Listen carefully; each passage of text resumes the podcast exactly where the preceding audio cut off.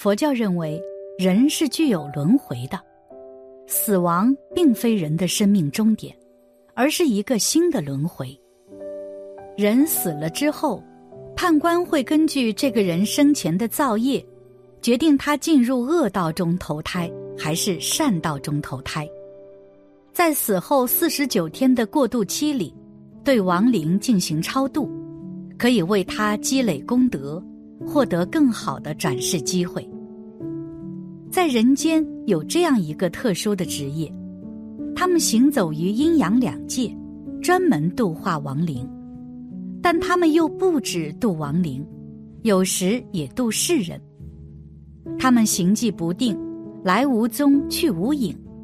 却会在人们最需要的时候及时出现。有一位知情人就讲了这样一个故事：有种食物是给鬼吃的，活人是绝对不可以触碰的，否则谁也救不了你。以下是知情人的自述。张扎指说，圈子里一直有一个传说。说的是世界上有一种介于活人和死人之间的人，专门接引横死之人的灵魂去地府。这种人被称为渡灵者。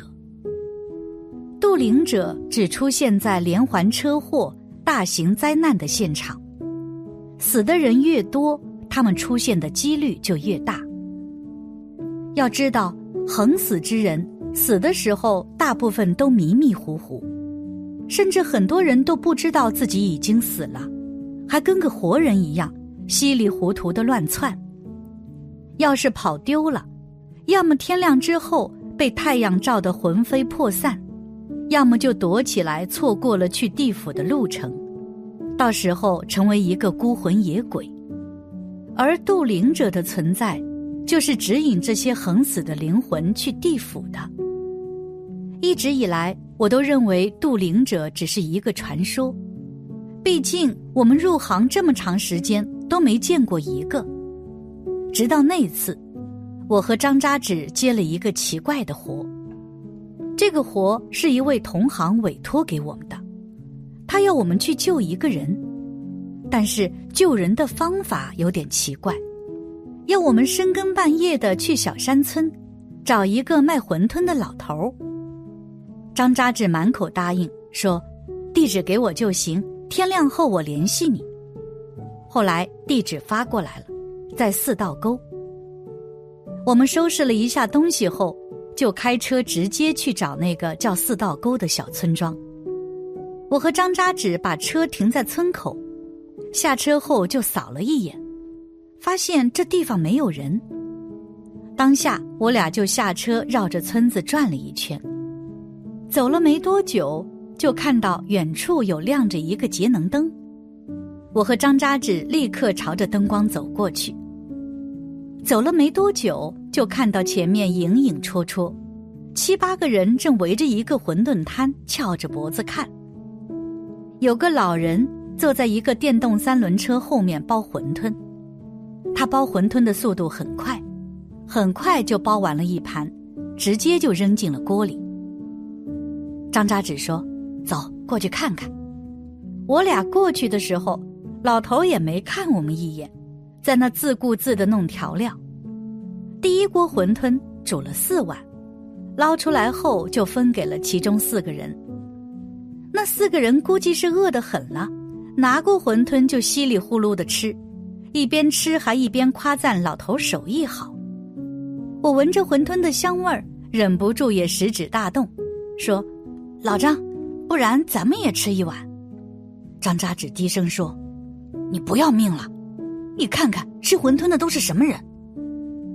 我定睛一看，这才注意到，那些吃馄饨的人脸色惨白，脚步虚浮，双眼犹如饿死鬼一样，直愣愣的盯着锅里的馄饨，有几个口水掉进锅里了都不知道。最主要的是，节能灯下。那些人半个影子都没有，分明就是一个个的阴魂。张扎只说：“渡灵者出现的地方必有灾难，这些鬼怕都是横死的，他们死后还不知道自己已经死了，一缕游魂飘飘荡荡，然后被馄饨的香味吸引过来。只要这些阴魂吃了他的馄饨，就会变得痴痴傻傻。他走到哪里去，阴魂就会跟着哪里去。当下，我就和张扎纸在旁边静静的看，再也不提吃馄饨的事了。过了几分钟，第二锅馄饨又出来了，几个亡魂急不可耐的冲上去，端着馄饨就开始吃。此时，馄饨摊上忽然有人不满的说。老爷子，你什么意思啊？我又不是不给你钱，干嘛不卖给我吃？说话的是一个穿着休闲装的男生，看起来也就十七八岁。他可能饿得很了，想吃馄饨，不成想人老头却没给他。当时我和张扎纸就精神一振，心说正主来了。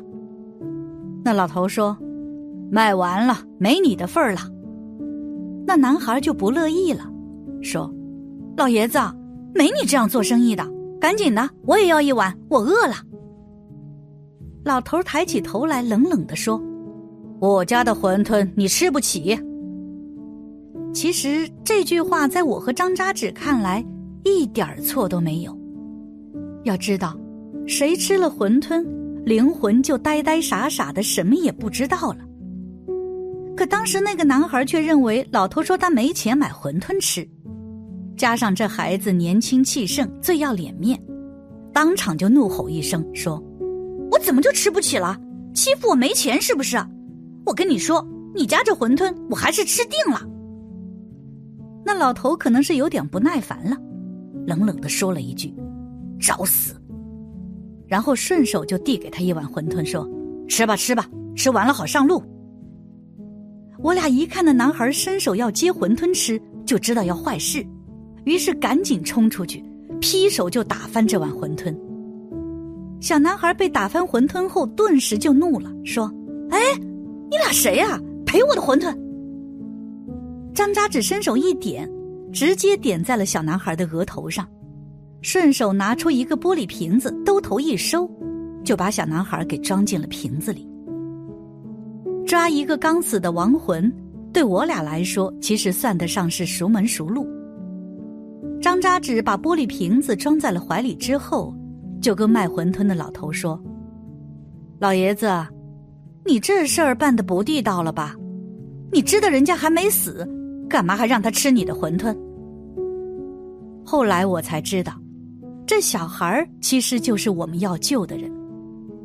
他虽然三魂七魄飘飘荡荡不知所踪，可是身体却已经被那位同行用手段护住了，尚未完全死绝。这种人其实是介于生和死之间的，向前一步就是死亡，向后一步就是活路。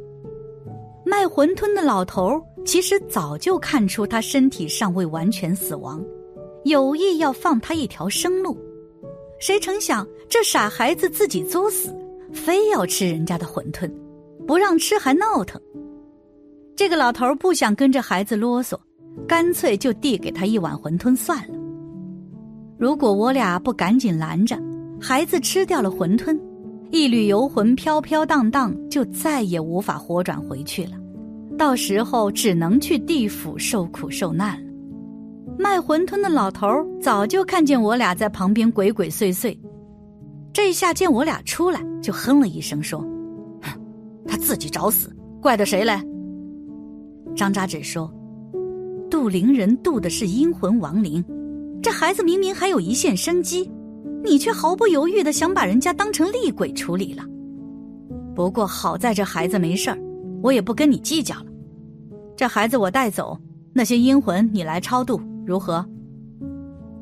老头翻了翻白眼，说：“打翻我的馄饨，摔碎我一个碗，就这么走了。”张扎纸不卑不亢，说：“老爷子，你想怎样，直接说就行。”老头拍了拍手，掸走手上的面粉，说：“你看我包一碗馄饨也不容易，碗也被你摔碎了一个。这样，你赔我两千块钱。”咱们就这样算了。我瞪大眼睛说：“两千块钱，老爷子，您这是金饭碗呀！”张扎只蹲下身子捡起了一个碎片，仔细看了看，说：“这是用死人骨头制作的碗，里面还混合了阴堪泥，还有制阴草。嗯，两千块钱不贵。老鬼，拿钱！”我这才明白过来，杜陵人的馄饨不简单。其实用的碗筷也不简单，被我一巴掌拍碎了，人家不要赔偿才奇怪。当下我就点了现金，直接就递给了老头儿然后卖馄饨的老头儿才冲我俩挥挥手说：“走吧，记住别走村北，你们顺着原路回去。”后来我才知道，村北的地方发生了一场车祸，一辆中巴车侧翻，死了十几个人。那些吃馄饨的亡魂，就都是横死在那的人，其中就有我们带走的那个男孩。也就是那个男孩幸运，魂魄虽然没了，但是身体还留着一口气，属于植物人的那种状态，尚有挽回的余地。也正因此，我们才有机会把他的灵魂带回来，算是救了他一条命。总而言之。万物终有轮回，世间万物皆有定数，万物皆有因，万般皆有果。给亡灵准备的东西是万万不可触碰的，一定要切记。